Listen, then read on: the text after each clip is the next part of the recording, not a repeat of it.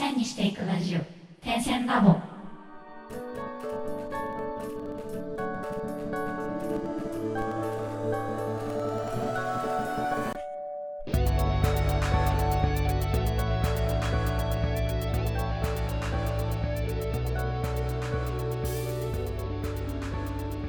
ダンサー黒沼です。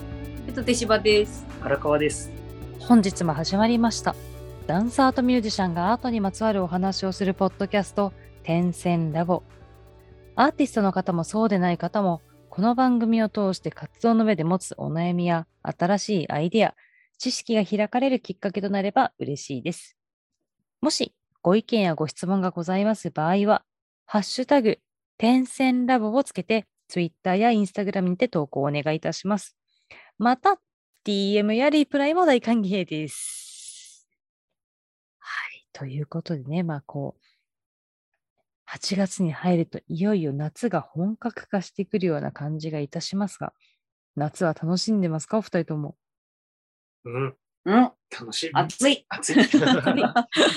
まあなんかね、夏といえばこれっていうのはいっぱいあると思うんですけど、そのうちの一つとして、最近はちょっとテレビでも減ってきちゃいましたが、まあ怖い話で肝を冷やそうみたいなことって、まあ、怖い話もある意味夏の風物詩の一つですよね。うん、うん、うん、うん、うん。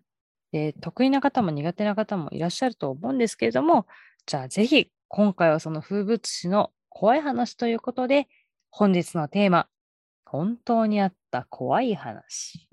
まあ、以前ね、あの今まで体験した恐怖体験というエピソードを冬ぐらいにやらせていただいたんですけど、改めて本当にあった怖い話ってあるのかなと思いまして、お二人ともいかがですか？いかがですか？本当にあった怖い話。なかなか霊的な話とか体験って俺はないんだけど、ないのか？ないんです。あの本当に霊とかそういうのをこう見たとかは絶あれ一回あるのか？前回話したっけ？前回話したっけっていう内容になっちゃうんだけど、え前回何の話したっけ？でその冬に話したっていう時のなんだっけ？話したね。自分が前にやっていた仕事で池袋勤務だった時に、うん。こう乗り継いで新宿から山手線で池袋に行くっていうルートを使ってたんだけれども、でその時に、まあ結構こう、駆け込みで入ろうと思ってたら、うん。なんか電車遅れてるみたいな話で、うん。まああ全然余裕で間に合うなって思った時に、こう、ふと下を、こうなんだ、ホームとうん電車の、うん。こう、隙間あるじゃん。こう乗り口とさ、うんうん乗り口の隙間みたいな。上がるよ。うん。あそこ下パッて向いたら、うん。なんか、おじいちゃんが倒れてるな、みたいえ？な。おじいちゃんな、みたいに思って、うんで、俺その、何も不思議に思わず、ああ、これのせいで遅れてるんだ、ぐらいの感覚で なぜかその、で、うん。で、ちょっとこう電車内で待ってたら、そのまま発車しますって言って発車してうん行ったから、うんあ、うん。なんかあれのせいで遅れてたけど何事もなかったんだなって思ったんだけど、まあその後よくよく考えたら、いや、それどころじゃないでしょって話 すごくないこれ。でさめ多分だけ見えたってことはさ、うん。もうおじいちゃん落ちてるって落ちてるし、そのまま発射したら引かれて死んじゃううん。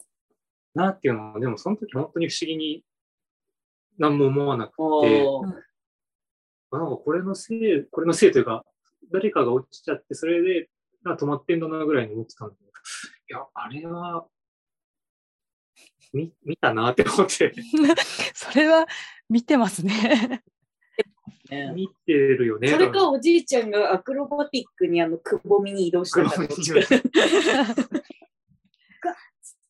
まあでも、普通に考えてそれは見てるね。そう。あの本当にでも何も思わなかったのがやっぱ不思議で。確かにね。確かに。生身の人だったら多分それどころじゃなかっうんたよね。ほんうん。ただ、そんな妙な見え方しなくてもいい。うん なんかちょっと想像を超えてヘビーな話だったね。うん、あの、なんか話したっけっていうのにしてはだい あの、そんな話、私は初耳なんで。そっか。マジ怖い。それはそれが唯一だと思なるほどね。う。うん。しばちゃんは？私は逆にそのうん昔の霊体験が多い方うんなんですよ。うんノートとかに書いてるうんネットの。書いたりするぐらいにはあるんだけど、活動中とかで言ったら、あの、よくさ、ライブ中にセトリっておくじゃん。書いて、セットリスト。うん。あの、よく有名アーティストがさ、ファンの子にあげたりする、あの、うん直筆のうんやつ。うん。私もバンドやってた頃とか、一人でやってた頃とかよく置いてて、うん。その時は一人だったのかな。一人でやってて、で、こうセットリスト自分で書いて、うん置いてやってて、じゃあ次って見たら全然知らん人の字で書き加えられてた時めっちゃ怖かっおえ？え？ちょっと待ったて。知らんちょっと待って。曲が書いて書いてあって、なんいやね、その時は、なんだっけな、なんかすげえダサかったの。すげえダサい。なんとかの街っていう曲だったの。あ絶対自分で作んないーような感じの、なんとかの街、なんだっけな。円円形な、なんだっけな。なんか遠いって字ちょっと待って、が入ってたでもそれ、言わない方がいいんじゃない？いや、で、誰かが酔っ払っていたずらしたのか。でうんで、なんか、なんか MC とかでも、なんか知らん曲名書いてあるとか言って、うんキャッキャッキャッキャしてて、でも後で聞いたら、本当にやってないよ。誰も。で、結構友達も出てたから、うんもう最後、いや、待って待って待ってみたいになって、あの、みんなが字書いてくれて、うん。誰も確かに一致しなくて。えへえ。だ怖いから。誰に書き加えられたんかわからん。ーその紙どうしたの？で、燃やした。ああ、ライブハウスまあそうだよね。よく畳んで、うんあの、灰皿で燃やしたんだけど、うんめっちゃ怒られた。いや、でもね、怖いね。だから、まあ、ライブハウスのスタッフとかが、よく知らんけど、いたずらしたとかじゃない限りは、マジで多分、そこにいない何かが、うん。手取りに書き加えていた。いや、本当になんか、ペンも違うみたいな。質感から違って、へだろうかね。誰？誰 何の意図があって書いたのかもわからんし。怖いね。幽霊だなんかあの最後に付け加えるとかだと分かるんだけど、なんか真ん中ら辺だったの。なんかあんまり、なんだろう、このほら、やり損ねた曲、生前やり損ねた曲やってくれっていうのに、なんかほら、最後にとか書き足してあるのか分かんないけど、これを入れた方が良くなるよってアドバイスだったのかなとか思って、ーなんか、それはそれで嫌だな。うん。守護霊とかかもしれないね。ね、この曲を作り出せ。っていう話があります怖いですね。それね。は気持ち悪い。うん。うん。じゃあ次私か。うん。いや、私も結構怖い話はいっぱい持ってるん。ですよ、体験して。ただ、うん。そう怖い話を喋る前に、あの、私が今まで経験した怖い話の中で、いくつか、そのバンドのスタジオに練習に行くときとか、ライブハウス内であった怖い話って何個かあるんだけど、うん。その時って全部王子一緒にいるのね。え だから、さっき知らないって言ってたのが怖かったけど、何？あれ？ー、なんでお腹にいたのに知らないの俺には怖い話しないって言ってるのに、はるちゃんは何個かあったって言ってるのが怖い話。俺は見てないってことでしょ、その怖い。ん？多分、見てな、あ、もしかしたらそのものを見てなくて、でもそこでわーキャーってなってただけかもしれないけどね。同じ空間には、ああ、話聞いてみようか。まあなんか簡単なやつで言うと、昔使ってた、私とか王子とか、あと何人か町田界隈の人が使ってたもうないスタジオがあるんですけど、あはいはいのはい一つ入り口入って奥のスタジオ、S スタっていうスタジオがあって、そこだけレコーディングができるレコーディングブースが別であるんですよ。で、夜中に私と王子がレコーディングをしていて、で、スタッフさんがまあそこにもいて、で、みんなでこう、な、まあなんかそこで喋ってたんですよ、4人くらいで。うんで、ちょうど私と、私の左隣に王子がいて、右隣にスタッフさんの女の人がいて、で、こう喋ってたら、私とその女性のスタッフさんの目の前に Mac の、あの、Mac、iMac の大きいのがあったんですけど、私とその女性の間に知らない人の首がスッて落ちたことがあって、うへー。でで、それを私と女性2人とも見てて、で、もうげもう絶叫して2人でそのブースから出て、で、みんなもなんだなんだって言って、ブースから出たうちの1人が王子です。あれ？あれ？でも、これはなんだなんだでしょね、でもそ、多分ね。え。だだから、って結構、う。周りがみんなそんなさ、キャーって叫んでさ、わーって出てきたら結構大事じゃない？結構、もっと、スタジオに行くときに、私が車の後ろに、そのし、いるべきじゃない人乗せちゃったことがあったんですよ、車で。で、それで王子たちとの練習に行って、で、あの、もう怖いからみんな車に乗って一緒に帰ってくれって言ってうん、車に5人くらい、まあ、自分も含めて5人くらい乗って、みんなの家まで送りに行って帰ったことがあったんですけど、そのうちの1人が王子です。一個も覚えてないね。すごいね。それがもう怖い話だよね。もう俺が覚えてないことが怖い話。すごい話。で、最近あった子、あと最近あったのが、ほんと先週あったんですよ。う ん最近だな。うんほんと先週あったのが、えっと、10日くらい前に、あの、うんちょっと葬儀で火葬場に行ってたんですよ。うんうんうんうんで、あの、私、火葬場とか恋愛室って結構感じるタイプで、見えないんですけあど、うんで、火葬場ってやっぱ結構来るんですよ、なんかが。だからこう、まあま同情とかをしないように基本はしてるんです、火葬場って。あ。うん。なんですけど、たまたま私たちが用のあった火葬場の、ほら、火葬場の中っていっぱいブースみたいなのがあって、あの、部屋があると思うんだけど、私たちが使う部屋の隣に、子供が多分亡くなって、で、その子の写真と、まあ、ご家族がいらっしゃったのを見たときに、なんか子供の同情をしちゃったんですよ。まあ、それはね。うん。で、それを何人か見た身内もいて、で、子供がね、うんみたいな話をしながら火葬場を出たのが良くなかったと思うんですけど、うん。その後に、あのーまあ、その週ですよね、私が車で一人で、あのーまあ、IO の稽古で、みんながいるところまで、こう、車でいつも都内までブイーンって私がみんなを迎えに行って、で、こう、稽古まで行ったりしてるんですけど、めちゃくちゃ行き慣れてる道なのに、途中なんかこう、なんかで首都高を一回降りたんですよ。混んでたかなんかで。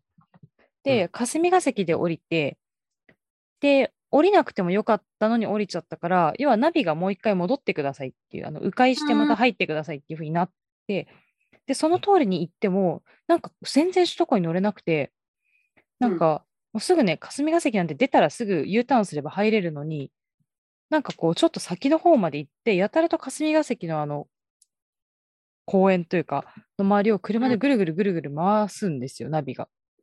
それがね、5、6回続いて、全然ループから抜け出せないってなっちゃって、でうん5、6回続いて、ようやく、いやもう自分の記憶の道を信じた方がいいと思って行って、ようやく首都高に乗れたと思ったら、また二股になった時に、いつもじゃ絶対間違いなところを間違えて、で、またこう、一回降りてください、首都高を。で、もう一回迂回して反対の入り口から乗ってください。ってなったら、またさっきの霞が関に行くぞ。え。え全然抜けれなくて、で、待ち合わせでも1時間以上遅刻しちゃったんだけど、うん。もうとにかく抜けれないってなって、もう一回ようやく首都高に乗ったと思ったら、首都高でですよ、目の前の車が急ブレーキかけてきて、え？で、私も急ブレーキかけてスレスレのところで止まったんですけど、バックミラー見たら、後ろからもうトラックがめっちゃ来てて、で怖う、あ、しもう死んだって思ったらそれもギリギリで止まってくれたんで、まあ、何かしら守護霊なのか何なのか守ってくれたのかもしれないんですけど、なんかその火葬場でそれがあってから、そういう結構死ぬかもって思う交通事故が、交通事故未遂が3日間立て続いて、ええで、その、IO の撮影現場とかもこの週末してたんですけど、その近くにすごい有名な大きい神社があるんですよ。うんあそこな。そう、そこにもうすぐ行って、鳥居くぐって、で、車も止めれるんで、止めたらうん全部なくなったんですよね。おー。うんあね、怖かった。あぶね一番怖いじゃん、それ。いや、怖かったんですよ、最近れ。遊んでくれそうだったんだろうね、お姉ちゃんがね。うんまあでも本当にその子だったかどうかもわかんないんだけどね。全然知らん。見てもないね、おじいちゃん。あかのわいいの。ホームの人のおじいちゃんかもしれんからね。ちょっとわかんないけど。はい、ということで、あるかもしれない。実はね、まあ、こういう話盛り上がると思うので、まあ、あの適度に皆さんの安全な方法で盛り上がっていただけたらいいなと思います。そうね。はい。ということで、じゃあ本日も楽曲紹介に移ります。本日の楽曲はアンチエイジでホワイトです。